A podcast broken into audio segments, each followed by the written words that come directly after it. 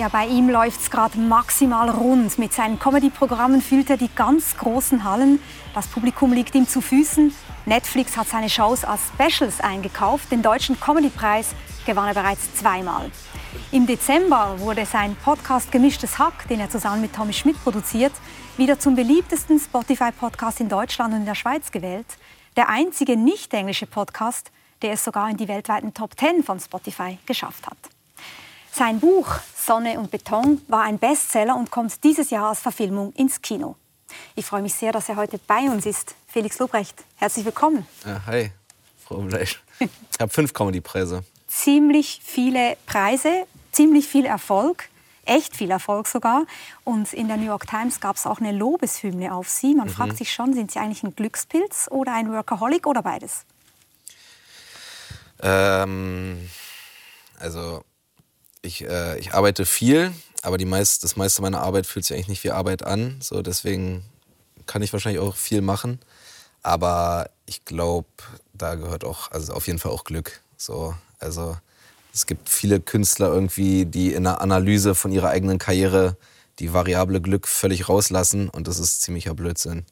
Weil die härteste Arbeit bringt nichts, wenn man nicht irgendwie Glück hat mit irgendein, irgendwas, mhm. Timing, Connection oder weiß ich was. Aber die Geschichte, die Sie über sich selbst erzählen, haben Sie ja mal gesagt, Sie hätten eigentlich von Comedy keine Ahnung gehabt und mal was probiert, von Büchern keine Ahnung gehabt, dann wurde es ein Bestseller.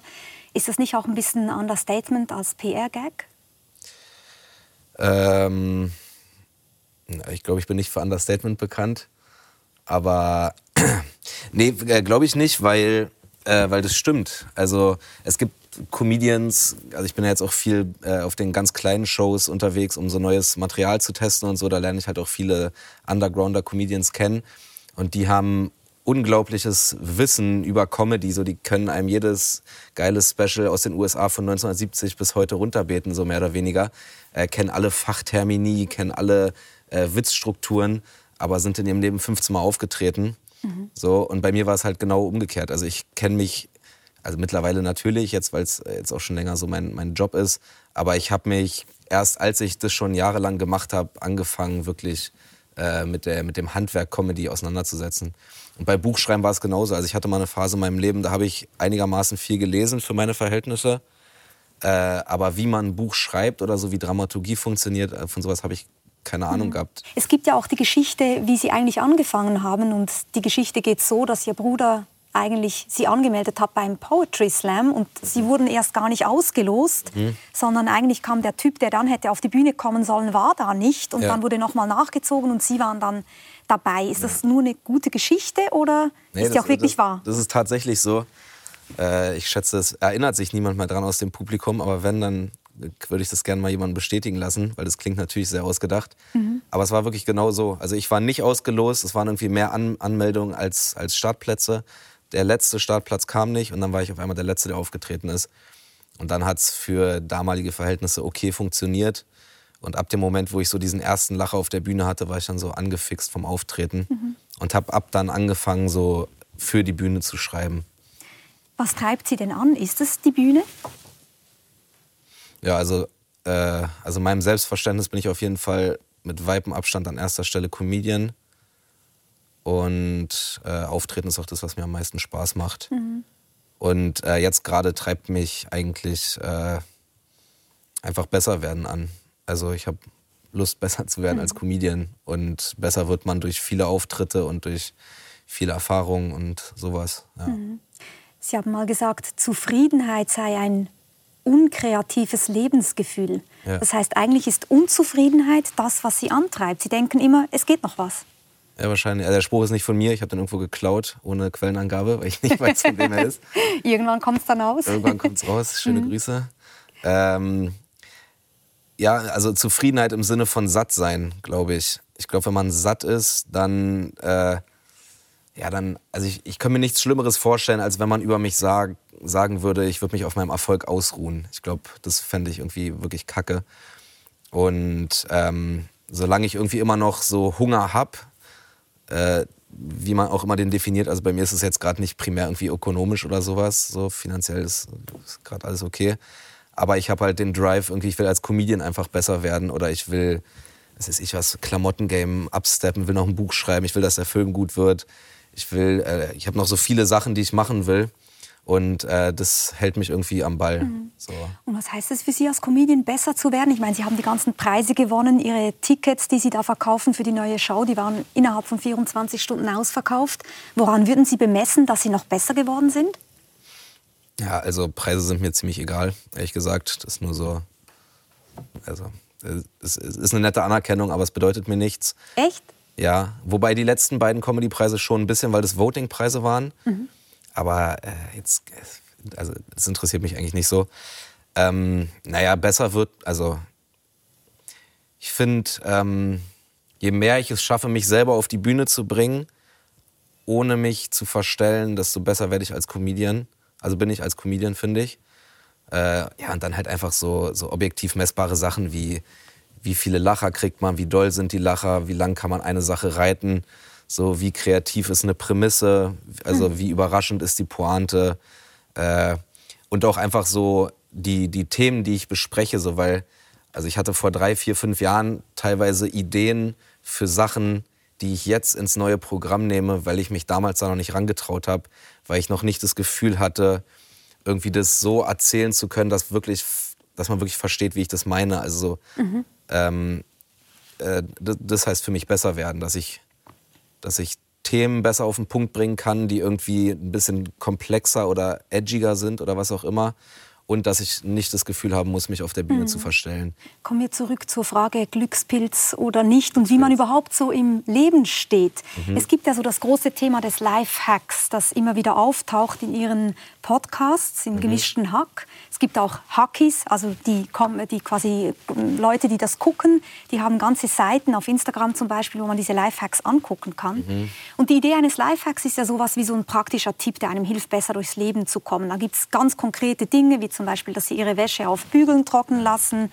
dass man Adiletten einpackt, wenn man ins Hotel geht, damit man sich mehr zu Hause fühlt und so weiter. Aber es gibt auch philosophischere Hacks, zum Beispiel sagen Sie irgendwo, wenn man sich Neujahrsvorsätze macht, dass man sich möglichst quantifizierbare Ziele mhm. setzen soll, weil dann hat man nicht so was wie, ich möchte mehr lesen, sondern ja. ich möchte zwei Bücher pro Monat lesen mhm. und dann wird es irgendwie einfacher, sich daran zu halten.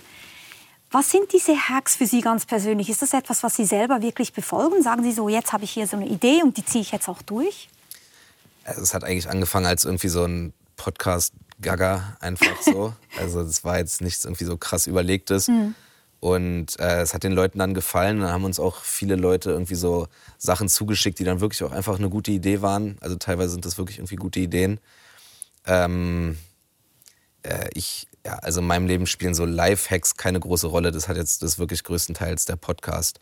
Aber so, also dieses mit quantifizierbare Ziele oder sowas, ich weiß nicht, ob ich das als Live-Hack bezeichnen würde, aber äh, das ist einfach sowas, was ich an mir selber gelernt habe, dass mir das hilft, wenn man sich relativ konkrete Ziele setzt. Mhm. Weil sowas Abstraktes wie ich will mehr Sport machen, so ja, okay, Alter, wenn du letztes Jahr gar nicht trainiert hast, dann hast du jetzt, dann gehst du am zweiten ersten einmal zu McFit, dann hast du mehr Sport gemacht als letztes Jahr. Also, äh, wissen Sie, was ich meine? Also ja. so Ich finde dann so messbare Ziele äh, auch, auch besser nach, nachverfolgbar. So. Mhm. Ich glaube, mich interessiert an diesen Life-Hacks und schon auch, wie Sie das im Podcast machen. Trotzdem auch sich nochmal zu überlegen, woher kommt eigentlich die Idee? Und die kommt ja aus dem Silicon Valley, eigentlich ursprünglich, der Life-Hack. Und die haben ja schon die Idee, man kann eigentlich alles lösen alles. Mhm. Auch das Leben an sich kann man knacken, kann ja. man hacken. Wir könnten ja unsterblich werden, glauben einzelne Forschende ja. im Silicon Valley. Und das ist das, was mich irgendwie so ein bisschen unruhig und zappelig werden lässt, weil ich irgendwie denke, ey Leute, es geht nicht darum, das Leben zu hacken, es geht nicht darum, alle Probleme wegzumachen, sondern die Probleme sind gerade das, was uns irgendwie menschlich macht. Ja, zumal so ein Leben ja auch nicht 1-0 kodiert ist. Also dieses, äh, dieses diesen, diesen Computeransatz von Problemlösung, also Problem und Lösung mhm. 1-0 kodiert. Ich glaube, das ist aufs Leben überhaupt nicht übertragbar, weil also Probleme im Leben einerseits viel komplexer sind und ja auch eigentlich nie gelöst sind, sondern äh, Gesundheit, sondern dann irgendeinen Einfluss auf den weiteren Verlauf haben, dass dann wieder neue Probleme aufmacht. Also äh, ich bin auch gar kein Fan vom, äh, vom, von diesem Silicon Valley Way of Thinking und Problemlösen. Mhm. Und äh, ich glaube auch überhaupt nicht, dass Technik irgendwie die wirklichen, Philosoph also die philosophischen Fragen in einem Leben irgendwie löst. Weil eigentlich haben Menschen ja immer dieselben Probleme mhm. gehabt. So. Und ich glaube, wir sind auch im Moment selber das größte Problem. Wir selbst, mhm. und zwar die Art und Weise, wie wir uns eben nicht verändern. Sie haben in einem ähm, Podcast-Episode haben Sie darüber gesprochen, dass Sie den Film Don't Look Up interessant gefunden haben. Ging mir auch so. Ja. Also dieser Film, der, ich glaube, am 24.12. auf Netflix ähm, gestartet ist. Mhm. Ein Film, in dem gezeigt wird, dass die Menschheit herausfindet, oder eigentlich zwei Forschende, dass ein riesiger Meteorit auf die Erde knallen wird und ja. wir werden alle aussterben. Ja. Es wird zu Ende sein. Und jetzt könnte man sich ja überlegen, naja, wir raufen uns zusammen und finden eine Lösung. Aber was passiert? Die Mächtigen glauben eigentlich diesem einen Tech-Giganten, der die Idee hat, er will diesen Meteoriten sprengen, um die Rohstoffe herauszunehmen, um noch reicher zu werden. Ja. Also eigentlich, was wir wirklich bräuchten als Hack, wäre uns zu hacken, dass wir mal wirklich hingucken, was die wahren Probleme sind. Ja, das meinte ich damit. Also ich glaube, die, also, äh, die Menschen haben eigentlich seit jeher dieselben Probleme und die kann man ja offensichtlich anscheinend nicht lösen. Mhm. Also eigentlich, ich habe das Gefühl, Silicon Valley ist eigentlich nur am, am Symptome lindern überall, ohne das wirkliche Problem anzugehen. Und das wirkliche Problem sind ja dann auf so subjektiver Ebene einfach so Beziehungssachen und so, also diese Sachen, da wird es ja nie irgendwie eine, eine, eine, technische Lösung für geben, so oder oder Verteilung von Wohlstand und so. Also das ist ja einfach technisch nicht lösbar. Es ist ja durch Technik te teilweise sogar befeuert, also extrem befeuert sogar. Genau. So, also ich, äh, was ich an Don't Look Up einfach cool fand, war, dass der, also ich mag es immer, wenn Kunst im weitesten Sinne ähm, nicht nur eine Message hat, sondern auch einfach gut gemacht ist. Also es war einfach ein unterhaltsamer Film. So, und die besten Comedians, finde ich, ähm, ähm, es, es, gibt ja gerade so, so, der Trend entwickelt sich gerade so ein bisschen in so eine Richtung, dass es eigentlich nur noch, es geht immer nur noch um Message und Agenda und irgendwie auf der richtigen Seite stehen und sowas. Und dabei wird völlig vergessen, witzig zu sein, beispielsweise im Comedy-Kontext. Mhm. Und die besten Comedians sind halt die, die beides können. Also die irgendwie eine coole Message verpacken, äh, raushauen, aber du auf dem Weg dahin zwölfmal wirklich lachst. Mhm. So, und ein, ein, guter Film mit einer Message ist einer, der dich währenddessen auch krass unterhält. Und das fand ich an, an Don't Look Up sehr mhm. gut. Das ist ja interessant, weil das stimmt ja generell für die Kunstwelt. Also auch wenn man eine zeitgenössische Kunstausstellung ansehen geht, dann ist ja oft die Message unglaublich wichtig. Ja, ja. Und gar nicht mehr das ästhetische Vergnügen. Ja, wir sind ja auch ästhetische Wesen. Das heißt, wir wollen auch sinnlich angesprochen werden oder eben lachen. Ja. Ja, und ich finde, äh, ich finde halt, der bloße Inhalt rechtfertigt die Form nicht. Also gebt euch trotzdem Mühe irgendwie. äh, nee, wirklich. Es gibt ganz viele Leute, gerade in meiner Branche, die gerade wirklich nur noch auf Message gehen. Und ich mir denke so, also was willst du gerade? Willst du Applaus oder willst du Lacher? Mhm. So, wenn du Applaus willst, dann ist okay, dann, aber mach einen TED-Talk, dann bist du kein Comedian. So. Und äh, das, das, das finde ich irgendwie, also mich langweilt langweilt es total. Mhm. So. Sprechen wir ähm, über Sie. Über Sie wird ja ganz oft erzählt, dass sie so eine Tellerwäscherkarriere hingelegt haben. Und ich muss zugeben, ich habe mit diesem Bild ein bisschen ein Problem. Und zwar deswegen, weil ich immer denke, was ist das eigentlich für ein Bild? Es ist nämlich das Bild, diejenigen von oben gucken nach unten. Es gibt schon diese äh, Trennung sozusagen. Es ist völlig klar, wer unten ist, der hat auch unten anzufangen, nämlich beim schmutzigen Geschirr. Mhm. Eigentlich ist ein hässliches Bild. Ja, also ich glaube, den schlimmsten Artikel über mich hat mal die äh, eine sehr renommierte deutsche Zeitung geschrieben, nämlich die FAZ, schöne Grüße. Äh, das war genau diese Perspektive, da war der Titel nämlich Der Millionär aus dem Ghetto. Und das ist so ziemlich die, also ich glaube, das ist so ein, ein, eine, eine Tonalität. Ähm, unabhängig davon habe ich wirklich früher Teller gewaschen, weil ich viel in der Gastronomie gearbeitet habe. Und ähm, also es, das macht es nicht weniger wahr, auch wenn die Perspektive, aus der das erzählt wird, vielleicht oft irgendwie eine von oben ist. Mhm. Aber sehr oft, das kommt in jedem Artikel, wird erzählt, wo sie groß geworden sind. Also Gropiusstadt, Neukölln im Süden Berlins, da sind sie aufgewachsen. Eine, ein, ein Ort, für diejenigen, die das nicht kennen, der vor allem ab den 1970er Jahren zum sozialen Brennpunkt geworden ist. Wie wichtig ist das für Sie persönlich, für Ihre Biografie, wenn Sie Ihre Biografie erzählen? Also ich komme aus Rudow in Neukölln und ähm das ist eine komische Gegend, weil man da auf der einen Seite irgendwie den sozialen Wohnungsbau hat und direkt dicht an dicht so Einfamilienhaussiedlungen. Das war irgendwie ein komischer, komischer Clash. Ähm, ja, wie wichtig ist es für mich? Also ich bin auf jeden Fall, äh, ja, ich mag das Wort patriotisch nicht, aber ich bin, bin ein stolzer Berliner so. Aus Berlin sein ist auf jeden Fall Teil meiner Identität. Aus Neukölln sein ist auch Teil meiner Identität.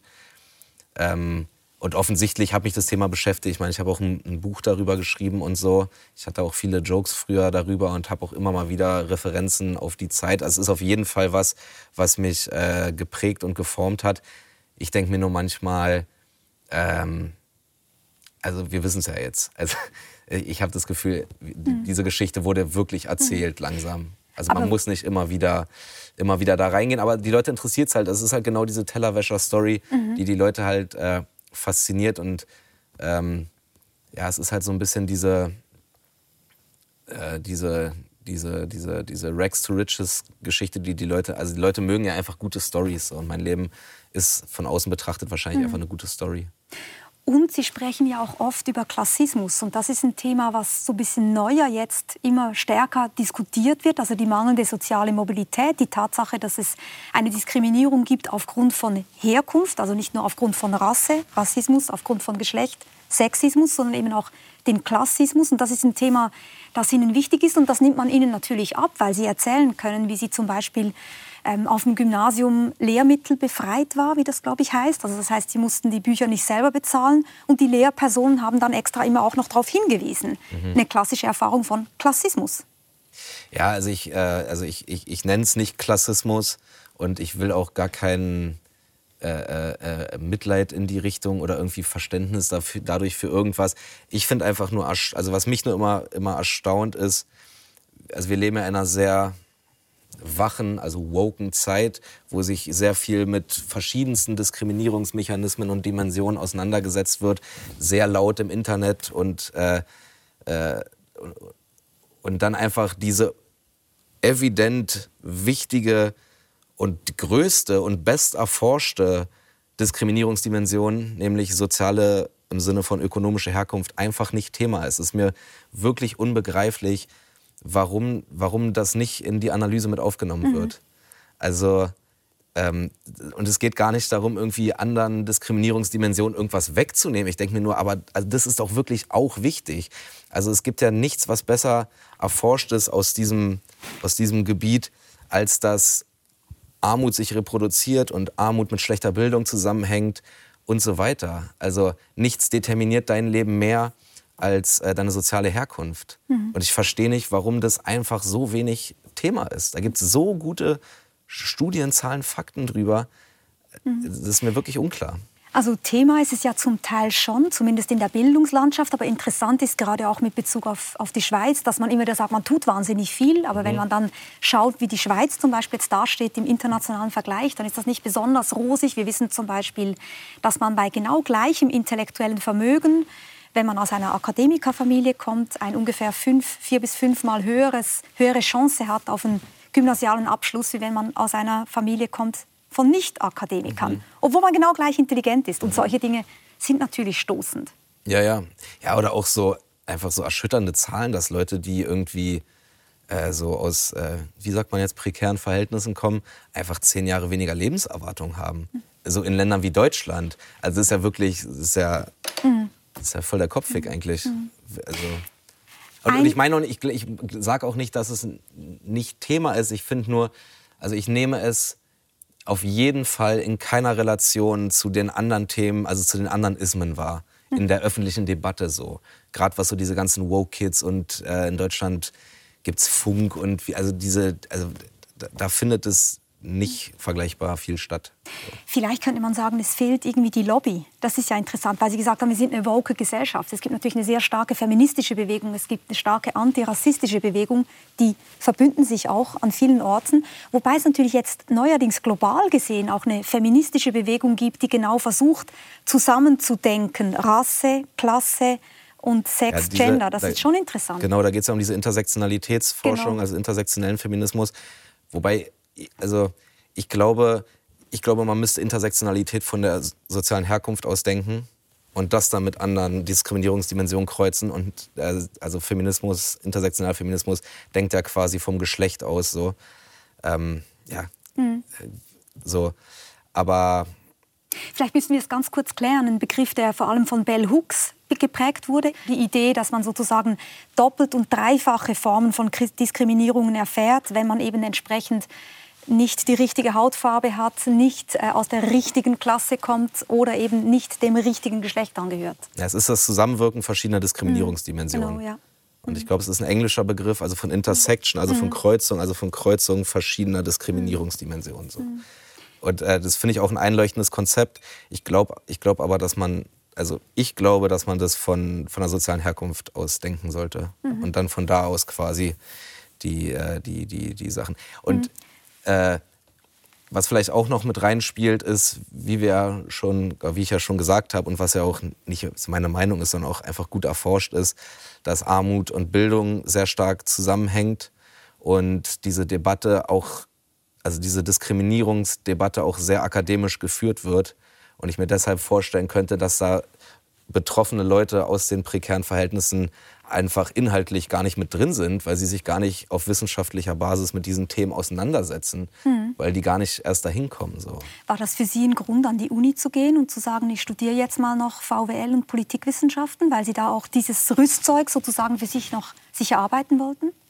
Nee, ich habe da ehrlich gesagt äh, gar nicht so krass drüber nachgedacht. Ich habe, ähm, ich fand, also meine Bildungslaufbahn ist ziemlich messy und hatte tausende Umwege.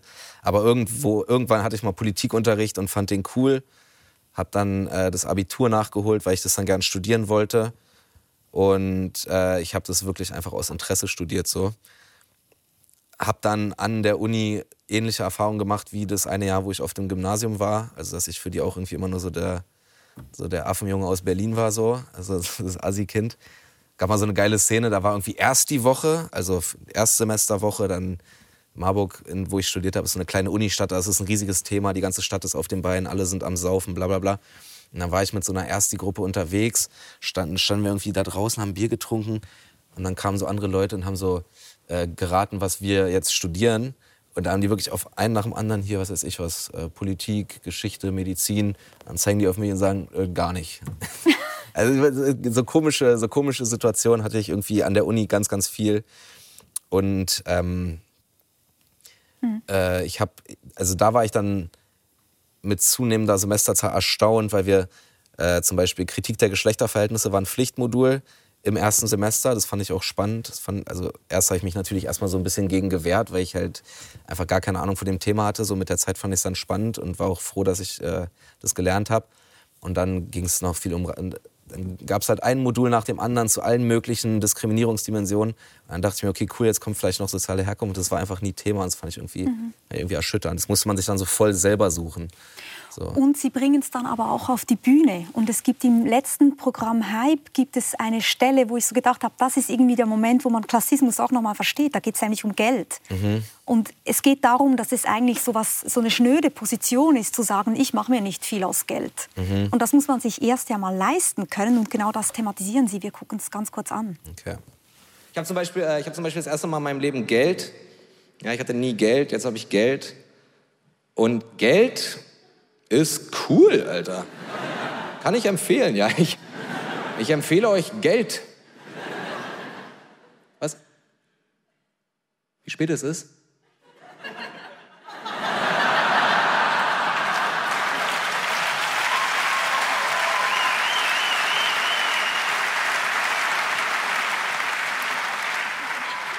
Also laut meiner vollgoldenen 42.000 Euro Rolex kurz nach bei mir läuft. Danke der Nachfrage. Ähm,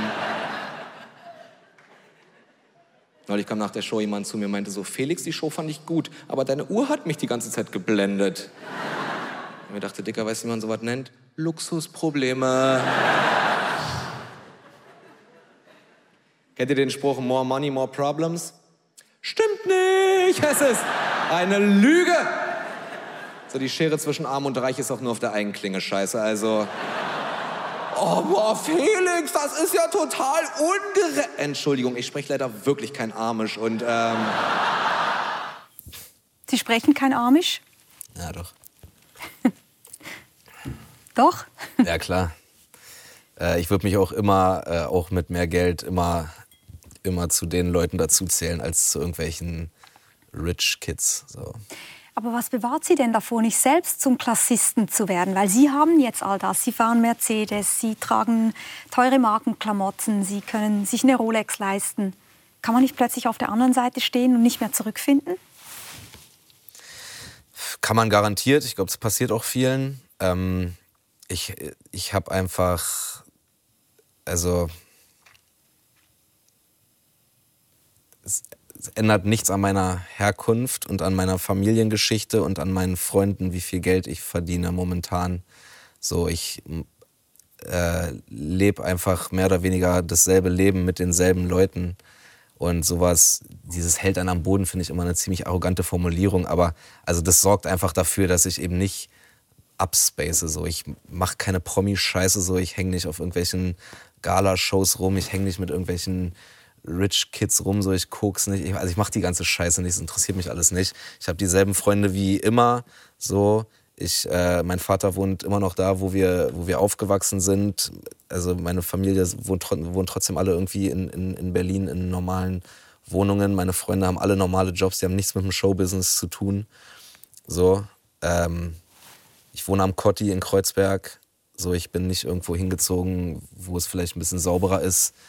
Also ich, ich, ich, äh, mhm. ich sorge dafür, dass ich am Boden bleibe. So. Und am Boden bleiben heißt auch eben irgendwie mit dieser Geschichte in Kontakt zu bleiben und vielleicht noch einmal zu Ihrer Lebensgeschichte Sonne und Beton. Sie haben auch schon gesagt, Sie haben ein Buch geschrieben, was zu tun hat, zumindest mit Ihrer Jugend. Ja. Man muss auch sagen, das ist ja immer gefährlich, von einer Geschichte auf den Autor zu schließen. Kapitalfehler darf man nie machen. Und trotzdem ist es so, Sie selber schreiben im Buch, ich wünschte, ich hätte mir mehr ausdenken müssen. Mhm. Steht am Anfang des ja. Buches. Das heißt, wir gehen schon davon Satz, aus. Oder? Den mochte ich. Wie bitte? Das ist ein cooler Satz, oder? Ziemlich cooler Satz. Ja, genau. Aber man macht natürlich dann diesen Rückschluss und mhm. fragt sich, war das der Sound Ihrer Jugend? Weil da geht es ja nicht nur um Armut oder soziale Segregation, sondern es geht natürlich auch um Gewalt. Es geht um sehr viel Alkohol. Es geht um wirklich äh, Kinder oder Jugendliche, die in sehr prekären Verhältnissen aufwachsen. Mhm. Ja klar, also es ist inspired by true stories. So, es ist nicht meine Story. Manche Sachen aus dem Buch habe ich eins zu eins so erlebt. Manche Sachen haben meine Freunde erlebt. Manche Sachen waren so Urban Legends, so hier, er hat den abgestochen. Also so diese Geschichten einfach und das halt komprimiert und verdichtet äh, in, in, in einem Buch. Und ja, das war irgendwie so, ein, so, eine coole, so eine coole Möglichkeit, meine Jugend Revue passieren zu lassen oder eine Phase in meiner Jugend Revue passieren zu lassen. Und ich hätte das auch, glaube ich, nicht früher schreiben können, als ich es geschrieben habe. Also ich hab, als ich das geschrieben habe. 2017 ist es erschienen. 2017 ist es erschienen. Mhm. Ich glaube, 2015 habe ich angefangen, das zu schreiben. Sprich, da war ich, ich da? Kann ich nicht rechnen. Ja, irgendwie äh, 26 oder so. Die Hauptdarsteller in dem Buch sind 14, 15, 16. Mhm. Und ich glaube, diese zeitliche Distanz hat es auch gebraucht, um das irgendwie. Und auch, äh, wie sich mein Leben dann verändert hat. Als ich es geschrieben habe, habe ich schon in Marburg irgendwie Politikwissenschaften studiert, größtenteils. Und ähm, erst mit diesem Abstand konnte ich diese Sachen wirklich so Revue passieren lassen und selber wie von außen sehen. So. Mhm. Ja. Interessant finde ich auch immer wieder das Thema Muskeln und Sport. Ja. Und es gibt auch, äh, also ich meine, das ist ja bekannt von Ihnen, dass so das Pumpen, Muskelaufbau etwas ist, was Sie auch immer wieder interessiert hat. Sie haben noch mal gesagt, Sport ist eine gute Lebensschule, unter anderem deswegen, weil da einfach zählt, wer wie viel Gewichte hochkriegt. Und das kann man nicht delegieren. Da kann man nicht einen kaufen dafür, das für einen macht, sondern da geht es um dich selbst. Du musst dich anstrengen. Genau, also nicht wer viel, wer viel Gewichte hochkriegt in Relation zu jemand anderes, sondern ähm, also ich, ich habe irgendwann gelernt, das ist jetzt auch keine neue Erkenntnis, es könnte mittlerweile auch ein Wandtattoo sein, aber äh, also Vergleiche, um selber an irgendwas besser zu werden, um in irgendwas zu wachsen, machen eigentlich nur Sinn mit sich selber. Also es macht eigentlich nur Sinn, sich mit sich selber zu vergleichen von vor einer Woche, vor einem Jahr, von einem weiß ich was. Und äh, beim Sport ist es auch so, glaube ich. Man ist sein eigener Gegner und wenn du nicht dich anstrengst und dich da unter die Gewichte legst, dann passiert nichts. Also du kannst diese Aufgabe nicht delegieren. Hm. Und äh, ich glaube, so ist es bei, den, bei allen Sachen im Leben, wo man in irgendeiner Form wächst und weiterkommen will. Am Ende muss man das selber machen. Man kann sich nicht darauf verlassen, also Leute, die irgendwie aus guten Verhältnissen kommen, können sich darauf verlassen.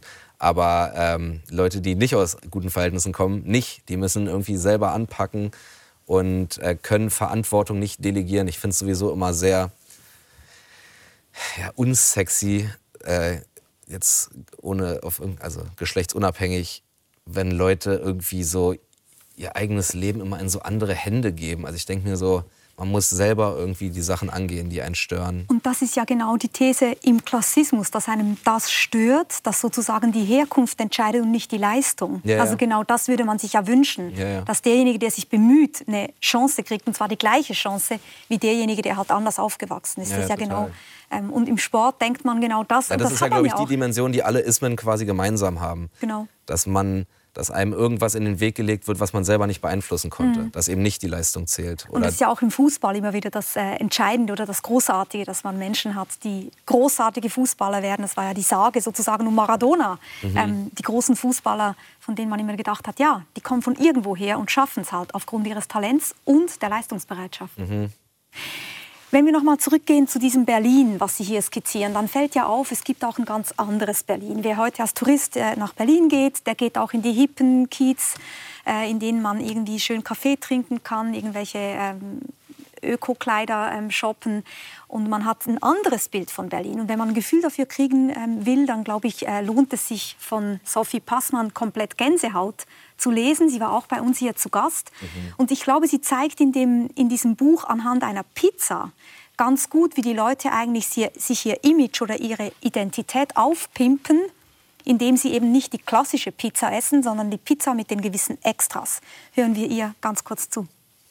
In der Pizza bricht sich für die Erzählerin, aber da muss ich auch ehrlich sagen, auch für mich, ähm, so eine Art äh, sehr bürgerlich lifestyleiger Klassenhass, weil man dann sagt, äh, Pizza muss so sein, Pizza. Also dann das allerneueste in den hippen Stadtteilen von Berlin ist übrigens Sauerteigpizza, die natürlich dann auch nochmal drei Euro mehr kostet, dass man da Zutaten draufballert, die definitiv so ähm, so ein Distinktionsmerkmal sind, dass man einen gewissen Preis erreichen muss für diese Pizza, damit man auch eine gewisse Klasse oder eine gewisse Schicht gar nicht mehr damit erreichen kann. Unabhängig davon, dass die Stadtteile in großen Städten ohnehin nicht mehr so durchmischt sind in der Regel, dass man jetzt eine Pizzeria für äh, Ober-, Unter-, Mittelschicht haben würde. Aber indem ich auf eine Pizza ein ehemaliges arme Leute essen, wie dann in diesem Buch auch erklärt wird, äh, mit Pinienkernen und, und irgendwie äh, ge gepickelt rote Beete und einem Fior Latte beschmeiße, sorge ich natürlich dafür, dass die 14 Euro kosten muss. Was wahrscheinlich auch für Schweizer Verhältnisse ein Witz ist, aber in Deutschland ist es teuer. Und ähm, da, da geht es darum. Auch das ist zugespitzt beschrieben, aber da bin ich schon fest davon überzeugt, dass es bei den kleinsten Dingen in diesem großstädtischen, linksliberalen, bürgerlichen Milieu darum geht, sich abzugrenzen zu armen Leuten. Mhm. Ob man jetzt eine Pizza essen geht oder Schuhe kauft oder ähm, in die Kneipe geht, es geht immer darum zu zeigen, wer bin ich und vor allem, wer bin ich nicht. Dieses Zeigen, wer bin ich nicht, ist das etwas, was Sie auch nervt an anderen Leuten?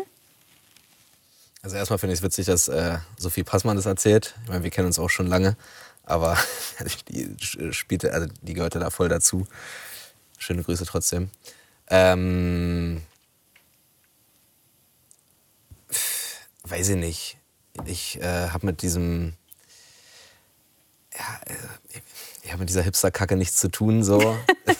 Also Sie essen die normale Pizza, esse, nicht die esse, mit gepickelt rote Beete. Ja, ich esse, ich esse auch gern leckeres Essen, so, so ist es nicht. Mhm. Aber ähm, ich, äh, ich meine, gut, jetzt bin ich seit irgendwie zwei Monaten, so mache ich gerade mal irgendwie kein Fleisch essen. Aber so mein Lieblingsessen war jetzt trotzdem irgendwie immer Döner gewesen. Mhm. So. Äh, aber Sie grenzen sich naja, also was, was mich wirklich nervt, sind, und das, das ist ja quasi ein Symptom davon, ist halt dieses klassische Thema Gentrifizierung, so dass irgendwelche äh, Akademiker-Kids von sonst wo irgendwie nach Berlin kommen, dann gehen sie noch in irgendeinen Problembezirk wie Neukölln, weil da die Mieten noch billig sind, dann wird es da alles teurer. Dann glauben die wiederum, ach, Neukölln ist ja total nett, erzählen. Also, ich, äh, wenn die so.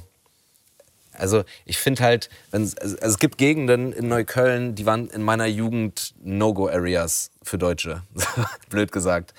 Äh, oder also nicht langlaufen, wenn es nicht sein musste, als Blonder so. Und äh, das sind jetzt total hippe Gegenden, so um den Hermannplatz rum oder Sonnenallee, also Teile von der Sonnenallee, Teile von der Hermannstraße, so diese, das waren früher teilweise No-Go-Areas und jetzt ist es da irgendwie ein bisschen hip und ein bisschen cool und es ist ja auch, ist ja auch schön so, so, solange die Leute, die da ursprünglich gewohnt haben, dann auch irgendwie sich das leisten können, wohnen zu können. Aber wenn dann Leute irgendwie da hinziehen oder ihre Freunde, die da wohnen, besuchen, ihre Hipster-Freunde und dann da irgendwie nett in der Weserstraße einen Kaffee trinken und abends irgendwo äh, in irgendeiner Kneipe irgend so ein, irgend so ein Draftbier trinken oder was, äh, Craftbier.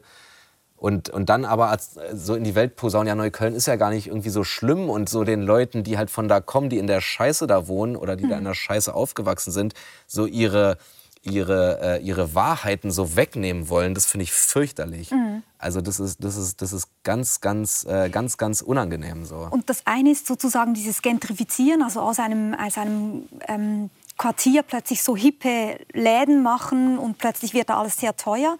Das andere ist ja auch das Romantisieren der Arbeiterklasse und ja, ja, der klar. Arbeiterviertel. Ja, das ist auch so etwas, was der französische Schriftsteller Edouard Louis immer wieder betont mhm. hat. Und der immer wieder sagt, passt auf, wir dürfen nicht die Arbeiterklasse mystifizieren und romantisieren und ihnen damit eigentlich ihre Stimme ne-, wegnehmen.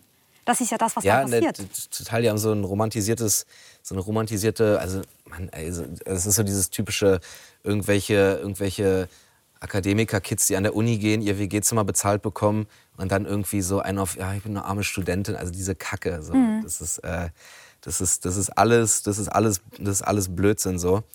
Ähm, was ich, äh, was ich gerade noch sagen, was, was ich noch eine interessante Facette an diesem ganzen Ding finde, an diesem Lifestyle in Problembezirke mhm. ziehen, weil da gibt es so geiles Falafel und alles so international und ich bin so weltoffen, dass mich das auch gar nicht stört, dass hier so viele Araber sind und so.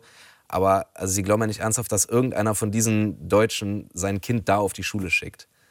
Also sie glauben ja nicht ernsthaft, dass irgendwelche zugezogenen äh, äh, äh Annemaries und Fabians irgendwie ihr, ihr Kind da auf die Schule schicken. Mhm. So zu, äh, auf irgendeine Schule mit 90 Prozent Ausländeranteil, aber garantiert nicht. Das ist halt auch so was Typisches. Oder man findet sozusagen Durchmischung genau so lange interessant, wie sie mich nicht in meinem Luxus irgendwie tangiert. Das ist sozusagen der Vorwurf. Ja, ja genau. Mhm. Also, ja, ja. Mhm.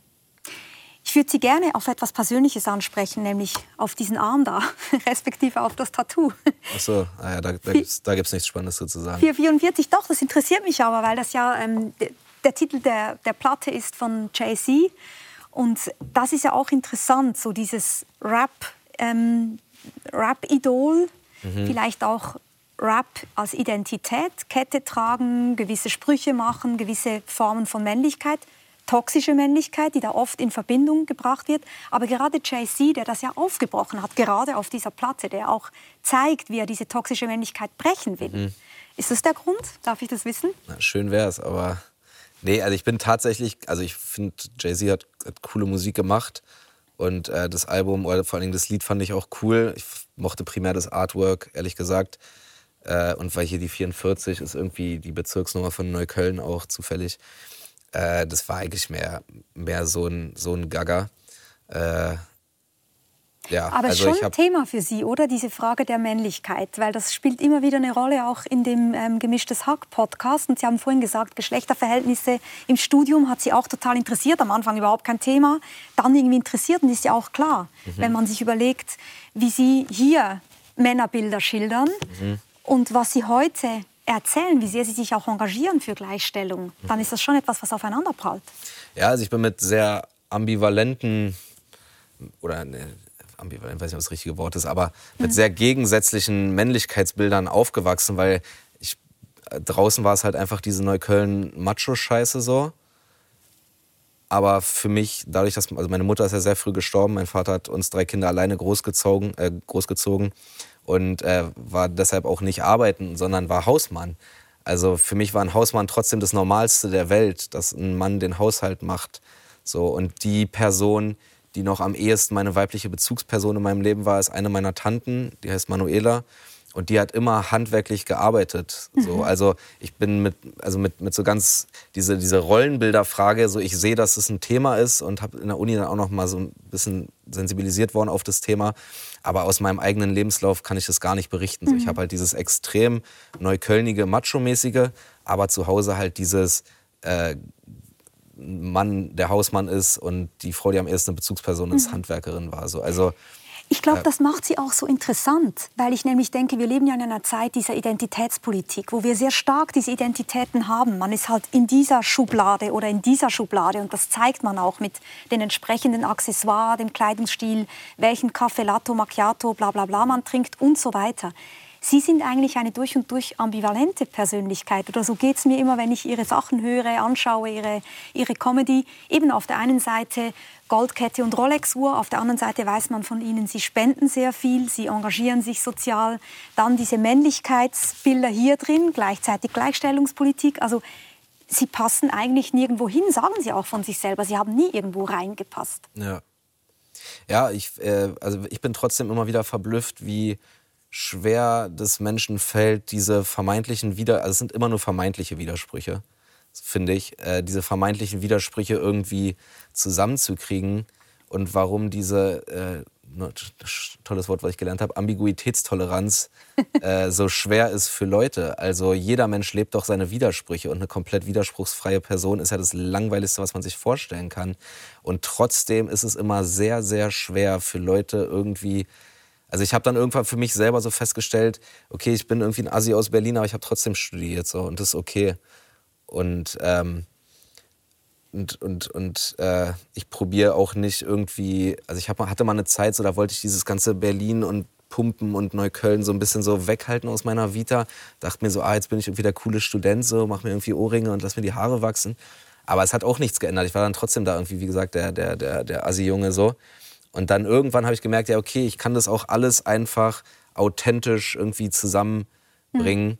Und äh, und der Erfolg gibt Ihnen ja recht. Ich glaube, es sind gerade das, was Sie gesagt haben, eigentlich Ambiguität.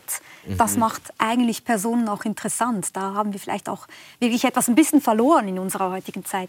Er ist aber komisch. Also ich verstehe nicht, weil vielleicht hat es auch was mit Social Media zu tun oder so, naja, so, oder so einem Bedürfnis nach Eindeutigkeit in so einer verwirrenden Zeit. Ich weiß es nicht. Vielleicht oder Klassismus. Also auch sich abgrenzen gegen andere, gegen oben, gegen unten was ja auch hilft, Identität zu schärfen. Vielleicht ist es ein Zeichen von Verunsicherung, diese Ambiguität eben nicht auszuhalten. Mhm.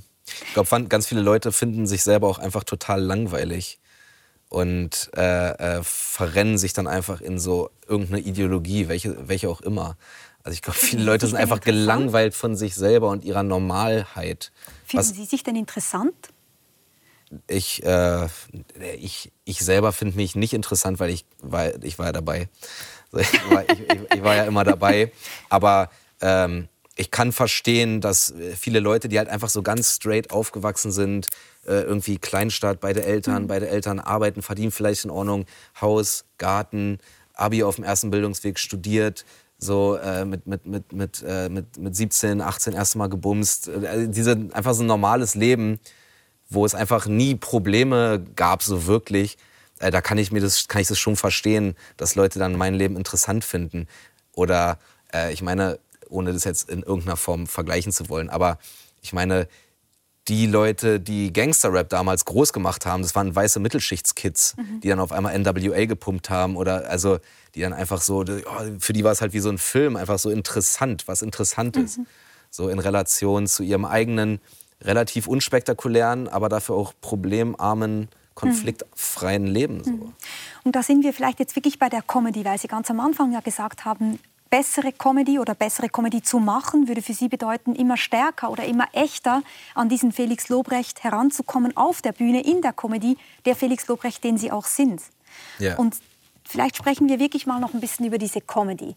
Es gab in diesem New York Times Artikel ähm, gab es diese Headline, dass es geheißen hat, Sie seien ein smarter Misanthrop, mhm. also eigentlich ein Menschenverachter. Naja. Finden Sie das? Eigentlich, äh, also ich hatte auch mal so diese Phase, wo ich es irgendwie so, so ich hasse Menschen, wo ich das so cool fand, so das einfach so zu claimen. Und man kann auch oft irgendwie an, der, an Menschen verzweifeln, gerade wenn man irgendwie äh, durchs Internet scrollt und so. Aber äh, nee, ich, ich bin kein Misanthrop. Ich, mhm. äh, ich mag Menschen. So, ich, mich berührt es immer, so, äh, so komisch es jetzt klingt, wenn man oft, wenn ich so auf der Straße einfach so Sachen beobachte, wo so fremde Menschen nett zueinander sind. Das finde ich mhm. immer total, immer total schön zu sehen. So, wie einfach irgendeine was weiß ich was, irgendeine, irgendeine Frau, irgendwas, irgendeine alte Frau hat irgendwas Schweres zu tragen, dann kommt einfach so ein, so ein junger Typ, der aussieht, als würde er Mehmet heißen, so, von dem alle denken würden, der, der beklaut die jetzt und hilft dir einfach so. Also mhm. so eine Sachen, die finde ich irgendwie, die, die, die, ich mag das einfach, wenn so fremde Menschen nett zueinander sind. Mhm. Und ich gebe mir auch irgendwie Mühe, äh, im Rahmen meiner Möglichkeiten so nett zu Leuten zu sein. Mhm. So. Diesen Eindruck habe ich nämlich auch. Und das finde ich interessant. Es gibt äh, ein Gadget, was man sich bestellen kann. Mhm. Hier ein kleines Feuerzeug, Felix Lobrecht, da steht drauf. Ja, ja. Bin ich nicht der Typ für. Ja. Und ich denke eigentlich, Felix Lobrecht ist voll der Typ für. Der ist eigentlich der Typ für sehr vieles. Also wenn man guckt, worüber Sie sprechen, im Podcast, aber auch in der Comedy, ich habe das Gefühl, eigentlich interessiert Sie so ziemlich alles und Sie sind auch ziemlich aufgeschlossen. Misanthropisch, finde ich jetzt ziemlich überraschend. Ja, ich habe es ja nicht geschrieben. Also. Und wenn Sie es auf eine Formel bringen müssten, wofür sind Sie voll der Typ?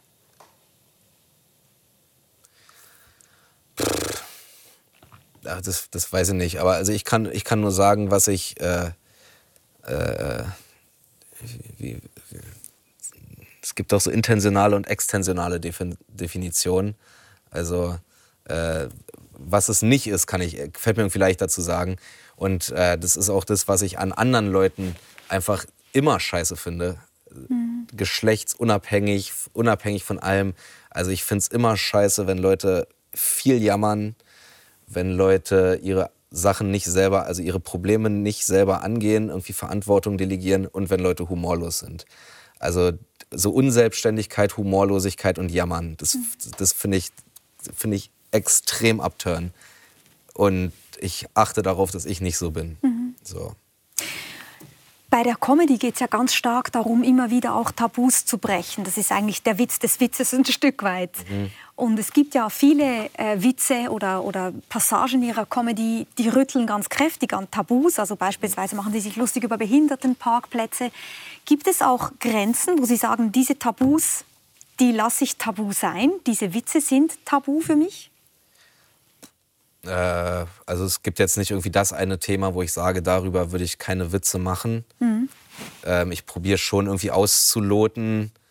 Also oft ist, ist ja, eine, also oft habe ich einen guten Joke zu einer aktuellen Tragödie und denke mir so, noch nicht. Also da, Ein da, später. da achte ich dann schon drauf, so, weil irgendwie eine Sache kann in, in einem Jahr lustig sein, ist aber jetzt irgendwie vielleicht auch ein sehr guter Joke, aber einfach so gemein oder dann ist es noch alles zu. Also auf sowas achte ich. Mhm. Aber es gibt jetzt nicht irgendwie äh, das eine Thema, wo ich sage, da will ich nicht ran. Und ich glaube, man kann auch mit, also wenn man ohne jetzt zu sagen, dass ich das alles schon perfekt kann, und das war ja auch das, was ich vorhin meinte, mit besser werden, aber mit, mit einem guten Wording und, einem, und einer richtigen Attitude auf der Bühne und so einem Feingefühl und irgendwie mit einem Klarmachen der Perspektive, aus der man einen Joke macht, eigentlich über, also äh, safe über alles Witze machen, ohne dass es, dass es wirklich verletzend ist für die Leute. Mhm. Also wenn man sich dieses Behindertenparkplatz-Bit anguckt, was ja auch in, Net, in dem Netflix-Special ist, wo wir gerade den Ausschnitt rausgesehen haben.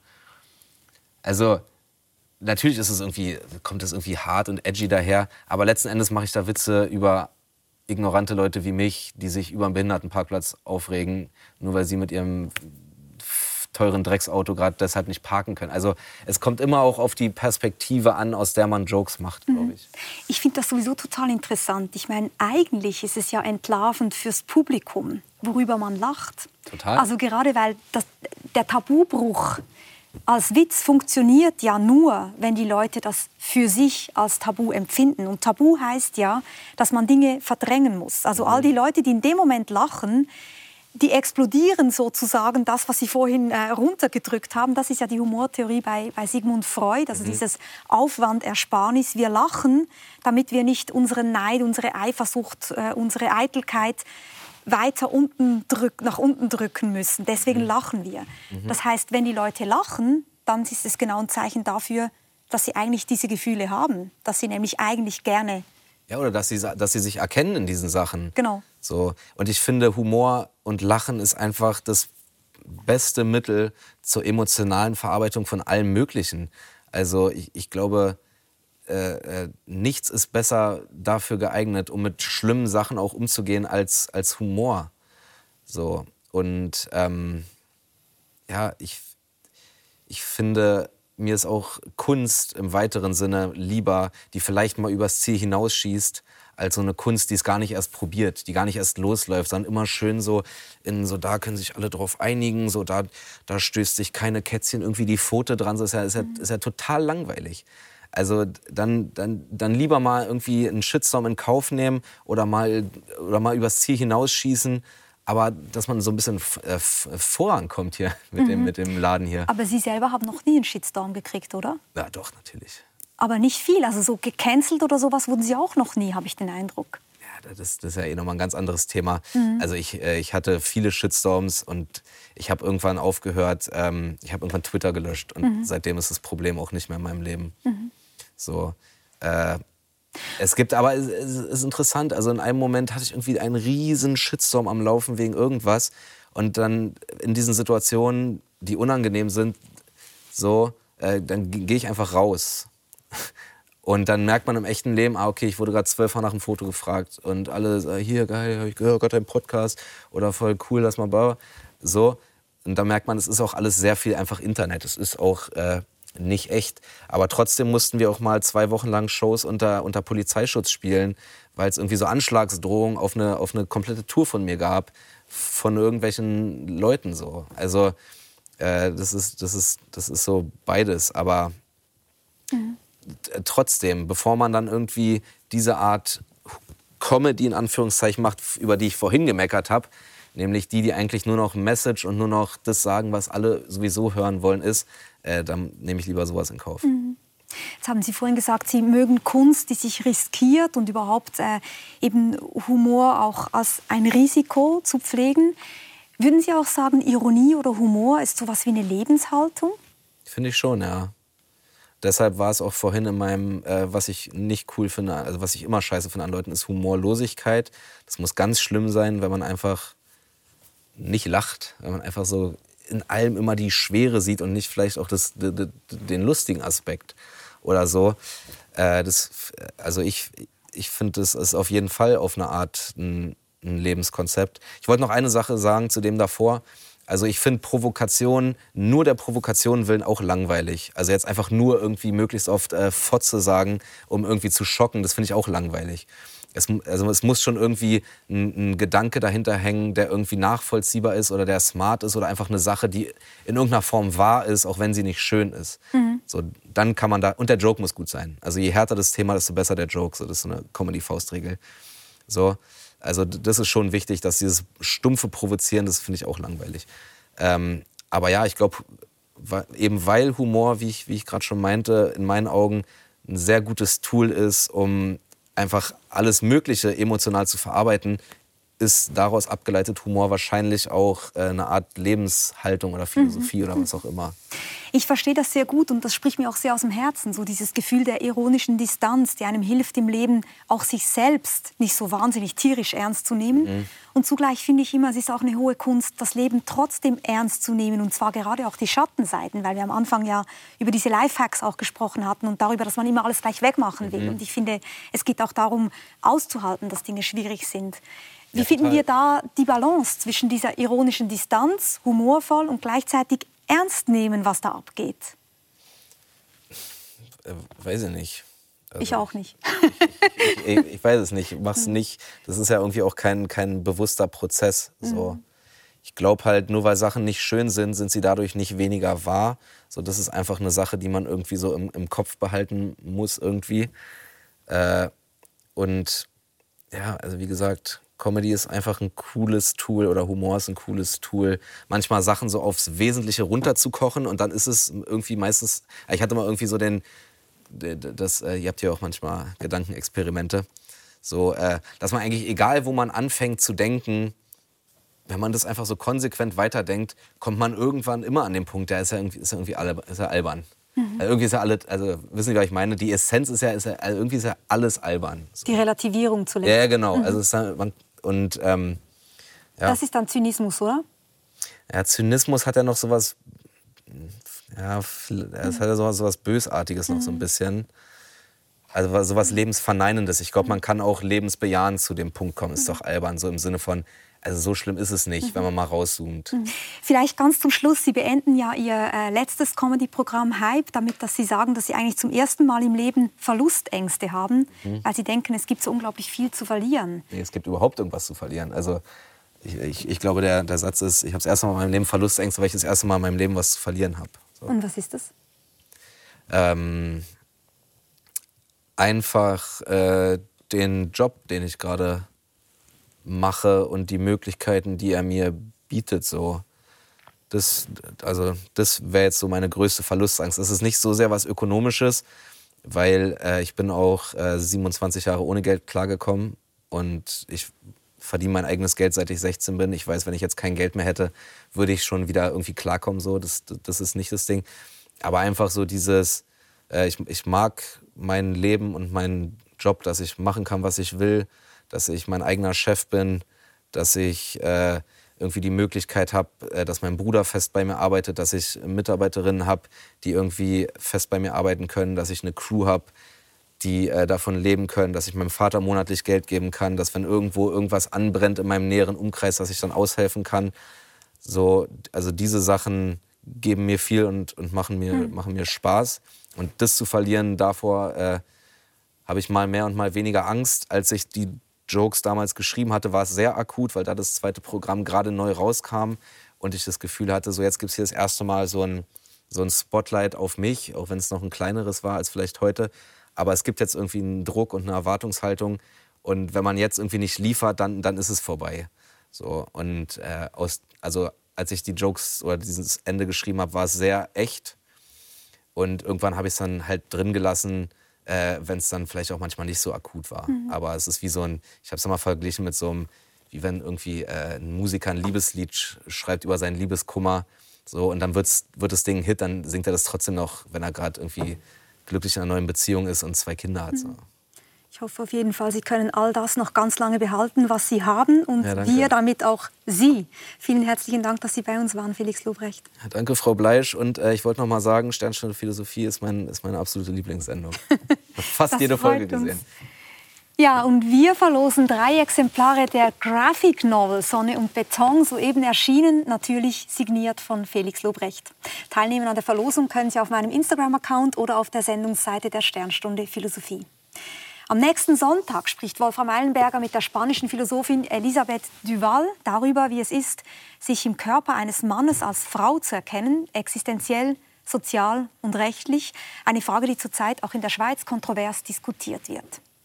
Und jetzt gleich wird's bunt. Die US-Amerikanerin Georgia O'Keeffe malte die Welt so, wie sie sah, und zwar anders als alle anderen.